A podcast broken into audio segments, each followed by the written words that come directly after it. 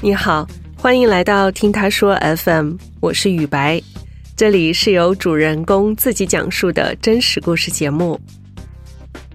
昨天，邓伦偷逃税被处罚，并且追缴了一点零六亿元的新闻，又引起了一场娱乐圈的震动。明星偶像的频频翻车，让饭圈女孩们慢慢开始了关于理性追星的思考。本期故事的主人公俊俊呢，曾经也是一位疯狂的妈妈粉。用她的话来说，她还曾经眼瞎了，喜欢过吴亦凡。回顾起自己的追星往事，他感叹当初还是太年轻了。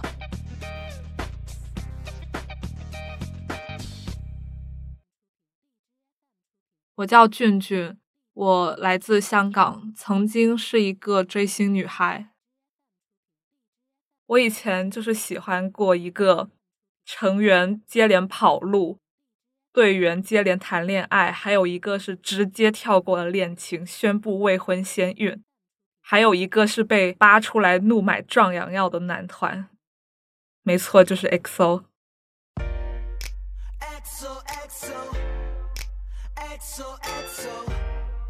喜欢 XO 之后呢，我又喜欢了另一个男团。NCT 这个男团有二十三个人，我就是那么的博爱，跟他们的孽缘其实是要从一二年，也就是我小学的时候说起。那个时候《快乐大本营》还很流行的嘛，我当时是每周六都会看《快乐大本营》，然后某一次就是发现有六个不认识的人上了《快乐大本营》这个节目，而且。他们六个都长得挺帅的，特别是有一个就是长得非常的高，然后他当时是染着一头金棕色的头发，然后造型师应该给他做了一点纹理感。他的那个头发配上他的脸，他的眉毛还有他的眼睛，真的就是剑眉星目的感觉。穿着一身。黑色的上衣和一条有点花纹的白色裤子，就他走出来的那瞬间，我真的是觉得他就是漫画里走出来的人，就非常的吸引我。然后另外一个男生呢，鼻子就是翘翘的，眼睛水汪汪的，也跟他的名字真的很匹配，清晨的小鹿。他们两个就是现在已经入狱了的吴谦，还有鹿晗。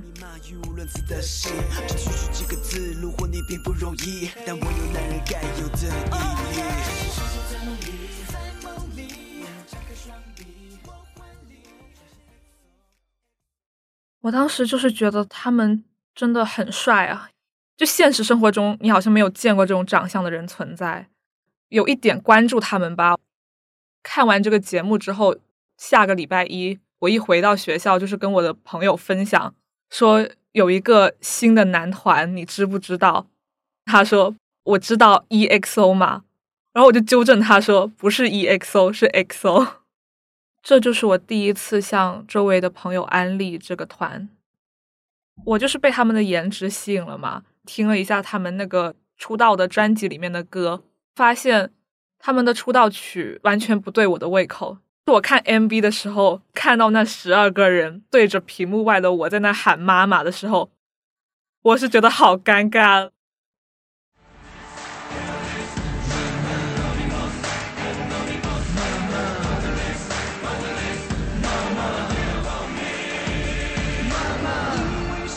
不知道为什么一首歌要起这个名字，特别是他们还要一副。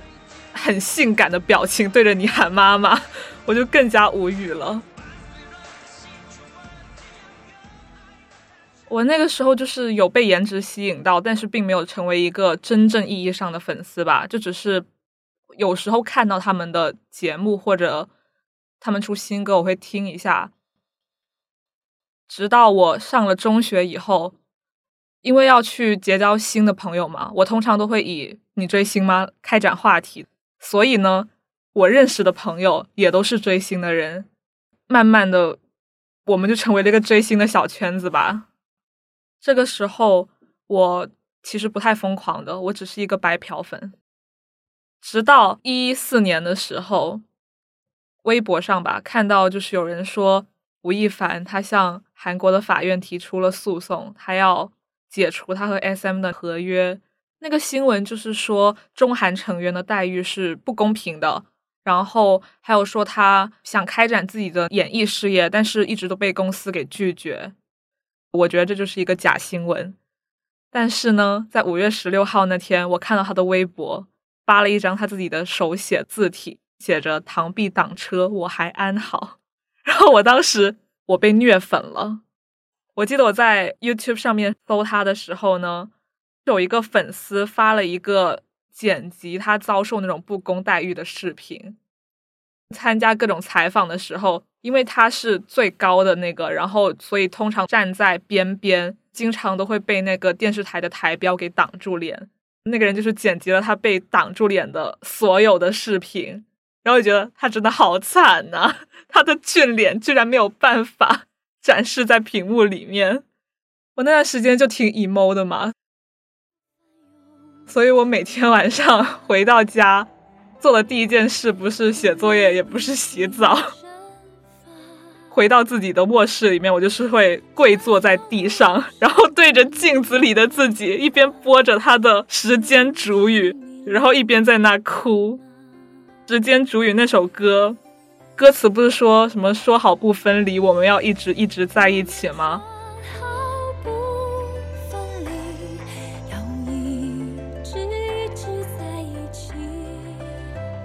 听到这首歌，我真的就是联想到他们十二个人的团综里面去了南山塔，然后在锁上面写了就是要一直走下去，一直相爱嘛。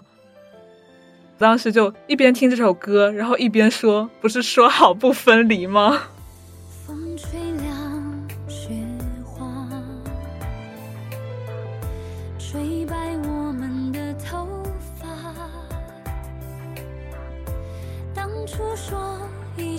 光天下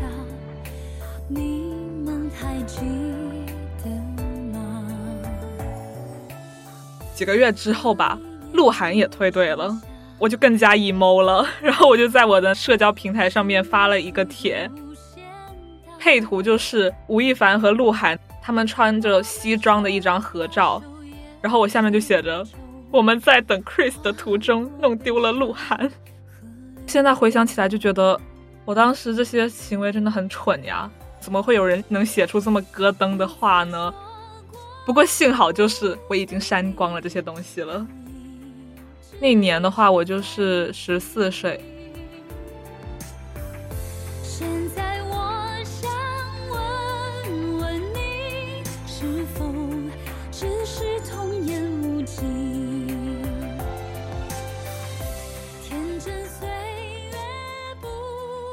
中三的时候，张艺兴出了一本《而立二十四》，就是他的一个自传吧。开卖的那一天，我是要上学的，所以没有办法去抢这个书。我专门在网上请人帮我抢，然后花了大概一百多的港币抢到了他的一个限量版本的书。收到这本书之后呢，我也是马上看完了，就被它里面的一些话语给打动了。就是因为他用很亲切的词来称呼那两个已经退队的人，队长啊、陆哥什么的。我的团魂又重新燃起来了。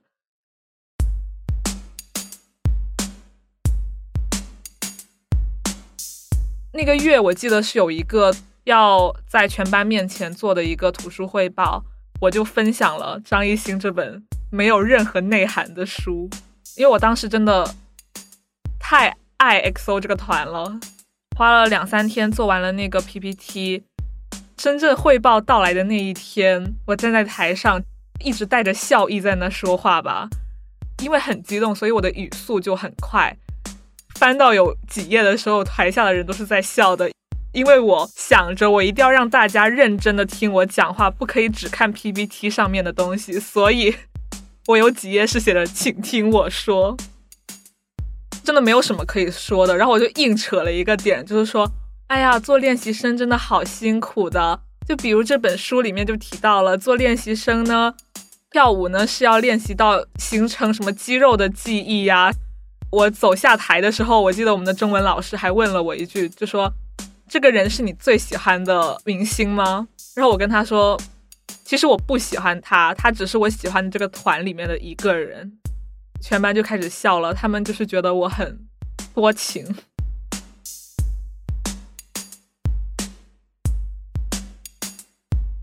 后来没过多久，微博就爆出了吴亦凡 YP 他有女朋友。我当时 是不相信的，可能有点脑残粉了吧。这些事爆出来之后，我回到学校，跟朋友一起坐在那个雨天操场，自然而然的聊到了这些事。然后我的朋友就问：“作为吴亦凡粉丝的你是怎么看的呢？”我就说。YP 这件事对我来说并不是他最大的一个黑点吧，他最大的黑点是有女朋友的同时他还去 YP，那我觉得这个男人真的很脏。我当时就是有跟他们洗白的，呃，不是，我当时也没有说跟他们洗白，我是有跟他们说完我这番观点。我有一个朋友就是觉得，不管他有没有女朋友，只要他 YP，这就是一个不对的事吗？就一直跟他争执这件事，他就。怒骂了我一句，懒得跟你这些脑残粉说了。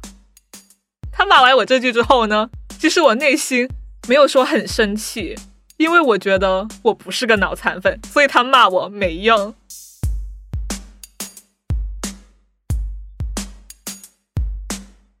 还有一次也是被朋友取笑的，也是因为吴谦，也是某一个深夜，他又被挂在热搜上面了。具体是什么我不记得了，但我记得我当时看到那个很 emo，所以我就流泪了，然后怒打了几个字，就是说，就希望呃大家给点时间，时间会证明一切。第二天在路上我遇到我朋友的时候，我们又是聊起了这些热搜，我就跟他说 我写了这个东西，他就说啊，原来在微博上会写这种评论的人真的存在的。然后我们两个就在那笑。过了凌晨那个 emo 的状态后，我也觉得这件事很好笑。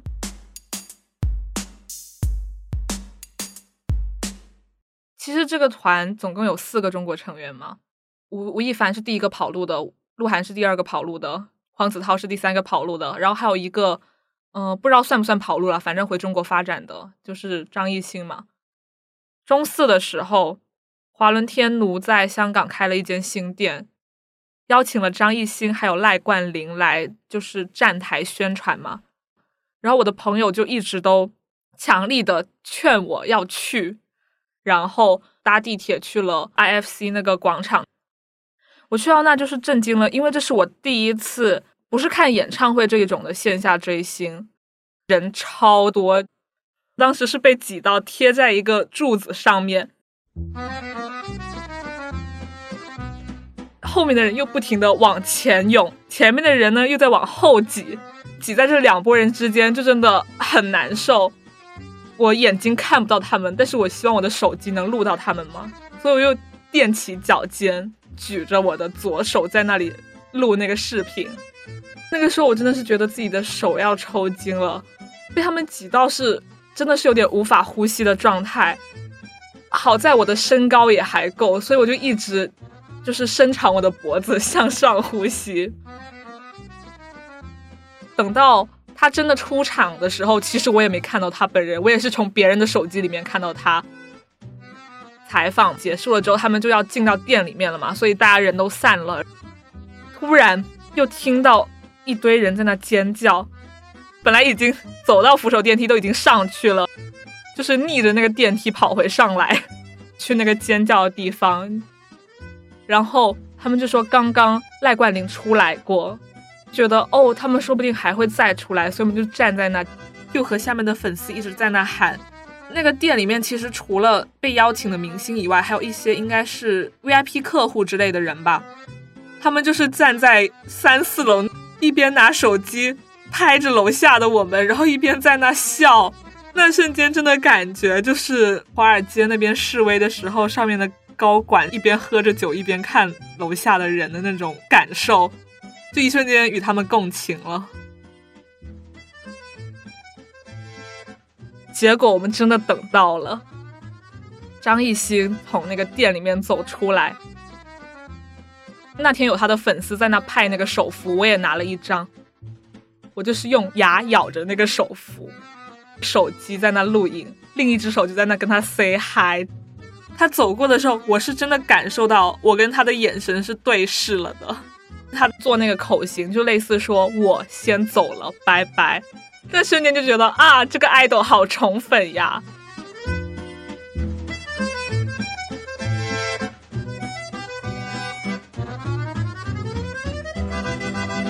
后来 XO 很久没有回归，所以我就爬墙去了他们的师弟那里，也就是 NCT。当时其实是快要考香港的文凭试，所以我的压力很大，我就每天都沉迷追星，想要在追星里面找一个乌托邦。晚上回到家之后，我都会看他们的直播，就即便我听不懂那个韩文，我也会看，然后也会补他们之前所有我都错过的直播。虽然会追星，但是其实我的学业没有说落下的，要做什么我还是会做的，只不过我可能会花很多时间追星，然后再从其他地方补上这个时间。就比如，我记得我当时是搭地铁的时候会在上面做作业，晚上都会一直在那看视频，可能十一十二点才开始写作业，然后写到凌晨，太困了就睡觉，第二天早上。五点多六点起来继续写作业，随便吃个早餐，马上出门搭地铁，继续在地铁上面写作业。回到学校继续一边上课一边写作业。反正我还是会能将这个作业交上去，只不过会利用其他的碎片化的时间来做。后来考完就是那个香港的高考嘛，放了一个很长一段时间的假期，因为等着。进大学，从中一就一直有跟朋友就是幻想说我们毕业旅行要去哪里。刚好那段时间我和另外两个朋友都是追 NCT 嘛，所以我们就觉得我们要去韩国旅行，而且刚好七月份的时候 NCT Dream 他们回归。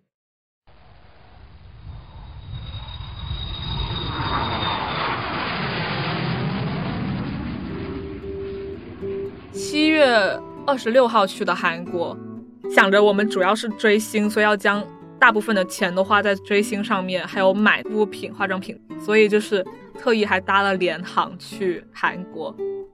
到韩国的时候已经是下午，发现那边在下雨的，就是天气不太好。然后我们一下机就是马上冲去民宿，放下了我们的行李，就马上再冲去明洞那里买那个应援棒。我们买完那个之后，没有那个心思再去找那些餐厅吃东西了。反正就是去便利店里面买了三个泡面，然后回去民宿吃完那个泡面之后，洗漱了一番。第二天我们也是很早就起了，然后就在那化妆。这个宝宁音乐节我们买的是外国人票，所以是有专车接送我们的。导游他是说。呃，大概一两个小时就能去到宝宁，结果不知道为什么堵车了。然后我们九点多上的车，然后下午一两点才到那个宝宁。下到车的时候，我肚子已经饿的不行了。但是呢，因为要追星，就是排队很重要，我就想着一定要快点去排队，先到先得嘛。快速的解决这个午餐之后，马上冲去那排队。那时候已经是排出了一条人龙了。看到有很多家长带着自己的小孩子在那里，我就和我的朋友吐槽说，韩国人有点追星的基因在身上呀。以为还会有很长一段时间才能进去，结果不知道为什么突然那些队伍的人一窝蜂的冲去了入口，然后那些工作人员就发疯了，他们就让我们一堆人全部蹲下，就是像扫黄打非那样，叫我们所有人蹲在石地上面。就是那个场面就很搞笑，就对了。然后他就在那里说啊，你们要守纪律，要排队，在那蹲了很久，他都还不放我们进去。我就跟我的朋友，我们三个人在那吐槽啊，搞什么？我们只是来追星而已，需不需要我们将手举起来啊？那个工作人员在一个一个的，就是放我们进去。进去之后，发现只是换了一个场地排队罢了。而且那里排队真的很辛苦，因为它是一个露天的场地，那个地不是平地，全都是石头来的，站在上面很累，又没办法坐下来。我发现大部分来这追星的人都是中国人，耳朵里面听到全都是普通话。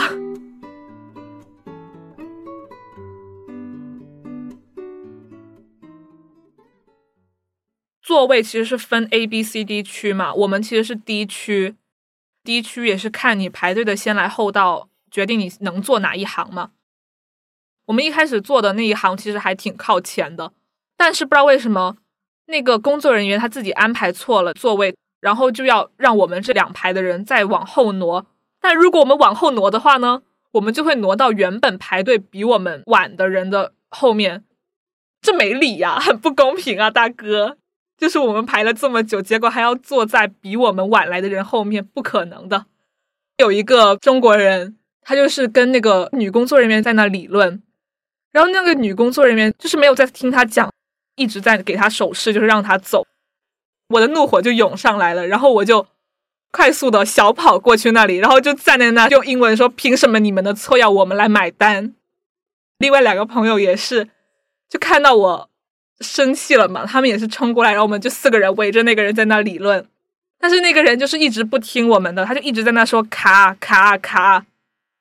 这句话在韩语里面其实是让你走的意思，但是他那样的语气，还有他那样的手势说出来，给人的感觉是让你滚。然后我就更不爽了，我们就四个人站在那，就是不走。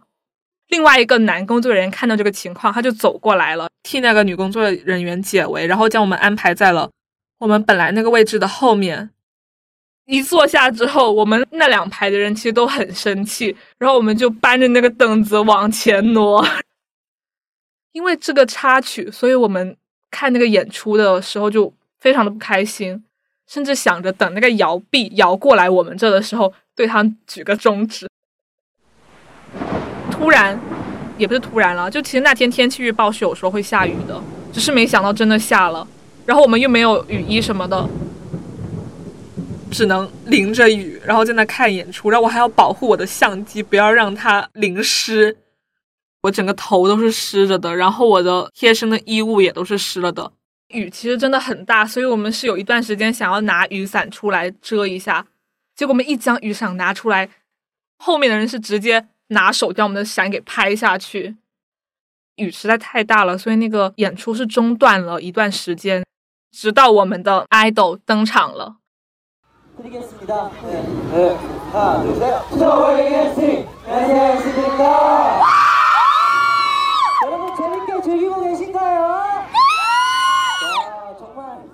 当时快哭出来了吧？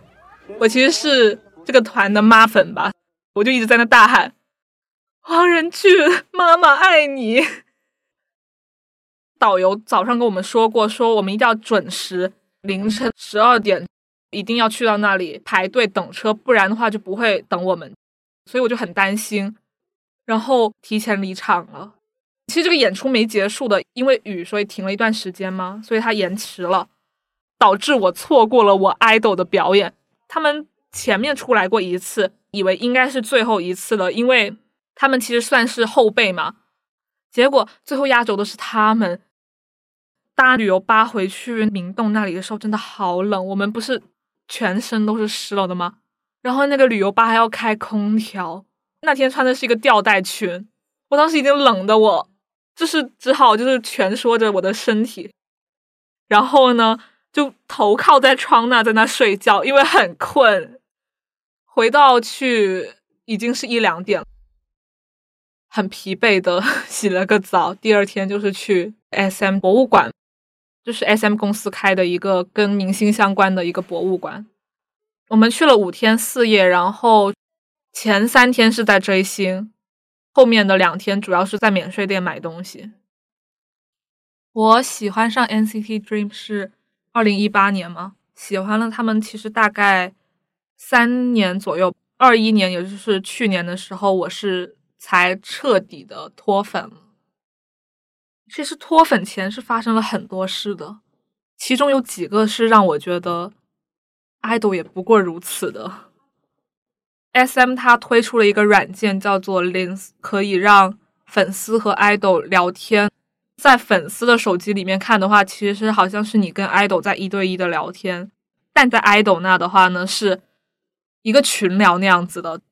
但是这个群聊是他没有办法看到你的头像，也不知道你的名字的。粉丝是要花钱去买的。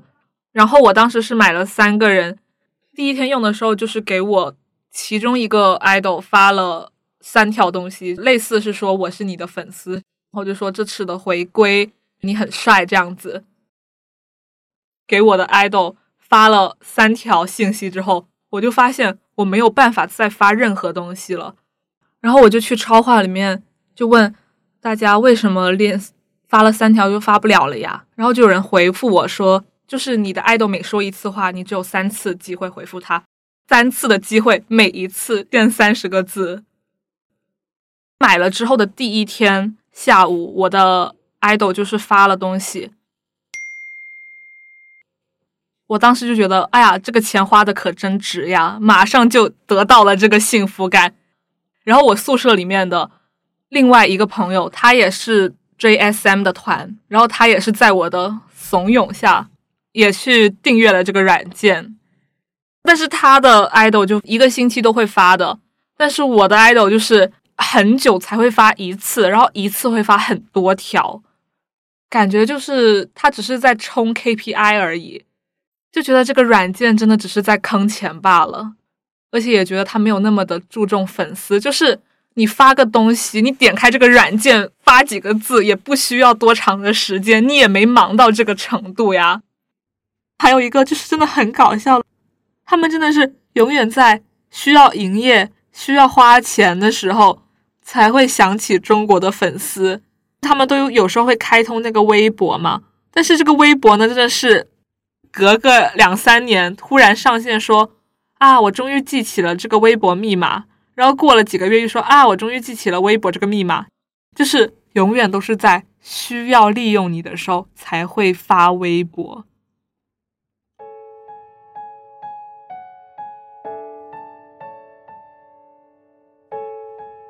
这个公司各种骚操作，还有韩国人的各种骚操作，我就开始对他们的厌恶真的是与日俱增。不太喜欢这些举动，所以就开始慢慢的脱粉了。追星当然会有不理智的人啦，但是我觉得最近的趋势就是理智的人是变多了的。比如微博或者豆瓣呢，其实你都能看到，很多时候发现这些争议性的事的人呢，都是粉丝来的，他们也是会勇敢的发声。从我喜欢上 NCT 开始吧，我已经是对吴谦是无感的了。去年下半年的时候，就是说吴亦凡他就是在和都美竹的恋爱期间，不是冷暴力他吗？他们工作室就是帮他选妃嘛，强奸啊什么的，感觉他这么多年来这个人设，还有他的公关公司给他洗白，真的是挺牛逼的，就觉得我自己当年真的是眼瞎就对了。追星不是说完全不是一件好事了，就是如果你。理智的话，这是调节自己的心情，而且也确实，我是因为追星，所以认识了我现在的这些朋友。不理智的话呢，那你真的是等于丢钱下海，就是你的钱真的是哗哗的流走，然后你的心神也是完全被他给牵扯着。我想跟各位追星的姐妹说。还是要将更多的时间放在自己的身上吧，毕竟追星其实对你个人并没有太大的收益，还是专注于提升自己吧。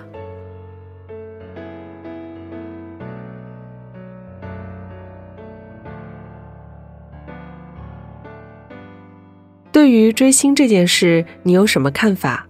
你认为最好的追星状态是什么样的？